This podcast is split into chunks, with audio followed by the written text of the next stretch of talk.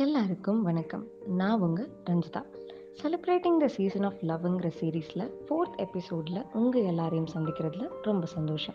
இன்றைக்கி நம்ம பார்க்க போகிற தலைப்பு உங்களை மட்டுமே உலகம்னு நினச்சிட்ருக்கவங்களுக்கு உங்களோட சின்ன மாற்றம் எந்த அளவுக்கு காயப்படுத்துங்கிறத பற்றி தான் மாற்றத்தையும் தூரத்தையும் பழகிக்கணும்னு நினைப்போம்.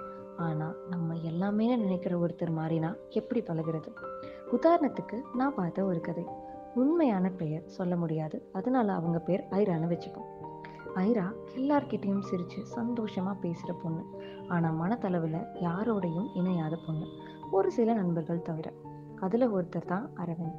ஐரா எதிர்பார்க்குற அன்பை அவ எதிர்பார்க்குற மாதிரியே கொடுக்கறது அரவிந்த் தான். எத்தனை நண்பர்கள் இருந்தாலும் அரவிந்த் ஐராக்கு கொடுத்த அந்த முக்கியத்துவம் ரொம்ப அதிகம். அவ எவ்வளோ கஷ்டத்தில் உடஞ்சு போய் பேசினாலும் பொறுமையாக கேட்டு அவளை புரிஞ்சுக்கிட்டு அவள் பேசுகிறத முழுசாக கேட்குற ஒரு ஆள். ஆனால் காலப்போக்கில் சூழ்நிலை மாறுறப்போ அவங்களும் மாறுறாங்க. அது ஐராவால் ஏற்றுக்கவே முடியல. எவ்வளோ வேலை இருந்தாலும் ஐராவோட மனநிலைமை சரியாக இருக்கான்னு கேட்டு தெரிஞ்சுக்கிறது எப்பவும் இருக்கும். ஆனால் இப்போது அதை செய்கிறதே ஒரு வேலையாக நினைக்கிறாங்க. நான் ஐரா கிட்ட ஐரா அரவிந்த் உன்கிட்ட பேசலனா என்ன? உன்னை புரிஞ்சுக்கிறதுக்காக உனக்கு ஆறுதல் சொல்கிறதுக்கு உன்னை சுற்றி இத்தனை நண்பர்கள் இருக்காங்களே அப்படின்னு சொன்னப்போ ஐரா எனக்கு சொன்னது சிரிச்சுக்கிட்டே அரவிந்த் எனக்கு கொடுத்தது விலை மதிக்க முடியாத ஒன்று அப்படின்னு. அப்படி என்ன உனக்கு அவன் கொடுத்துட்டான்? அப்படின்னு கேட்குறப்போ அரவிந்த் எனக்கு கொடுத்தது நீங்கா நினைவுகள். இனிமேல் அந்த மாதிரி ஒரு நினைவுகளை யாராலும் கொடுக்கவும் முடியாது. அதை விட்டு நான் எப்பவும் வெளியவும் வர முடியாது அப்படின்னு. அந்த மொமெண்ட்டை நான் இப்போ வரைக்கும் மறக்க மாட்டேன்.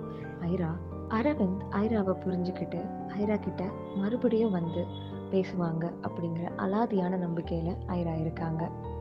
நம்மளும் நம்மளோட வாழ்க்கையில் நம்ம நண்பர்களை விட அதிகமாக மனதளவில் இணக்கம் கொண்ட ஒரு நபர் இப்படி மாறி போகிறப்போ அதை பேசி சரி பண்ணுறது தான் கரெக்டு அதுக்கு மேலேயும் அவங்க புரிஞ்சுக்கலன்னா யோசிக்க வேண்டியது நம்மளோட பொறுப்பு.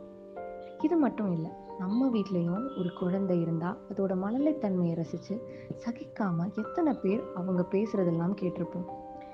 எப்போவுமே நமக்கு நம்ம வேலை தான் முக்கியம். ஆனால் அதே குழந்தை கொஞ்சம் வளர்ந்து தனியாக இருக்கணும்னு நினைக்கிறப்போ ஏண்டா என்கிட்ட பேச மாட்டியான்னு கேட்போம். என் குழந்தை எப்பவும் தனியாக இருக்குது வளர்ந்துட்டான் என்னை விட்டு விலகி போகிறான்னு நினைக்கிறோம். ஏன்? அந்த வளர்ந்த குழந்தைக்கு அந்த குழந்தையோட வேலை மேலேயும் அவனோட பொறுப்புகள் மேலேயும் அக்கறை வந்திருக்க கூடாதா? நம்ம எடுக்கிற சின்ன முயற்சிகள் ஒருத்தரை தொடர்பு கொள்வது தான் அவங்களுக்கு பெரிய விஷயமா இருக்கும்.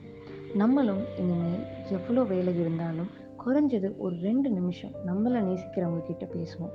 அது அவங்களோட நாளையே மாற்றும் எப்பவும் சொல்கிறது தான். இருக்கிறப்போ தவற விட்டுட்டு இல்லாதப்போ இல்லையேன்னு வருத்தப்படுறதுல எந்த பயனுமே இல்லை. மேலும் இணைந்திருங்கள் ரஞ்சி டாக்ஸுடன். ஃபாலோ பட்டனை கிளிக் செய்து சப்ஸ்கிரைப் பண்ணிக்கொள்ளுங்கள். ரஞ்சி டாக்ஸை. இந்த பாட்காஸ்ட் பயனுள்ளதாக இருந்திருக்கும்னு நம்புகிறேன் இந்த பாட்காஸ்ட்டை கேட்க நேரம் ஒதுக்கிய உங்களுக்கு என்னுடைய நன்றிகள். நன்றி.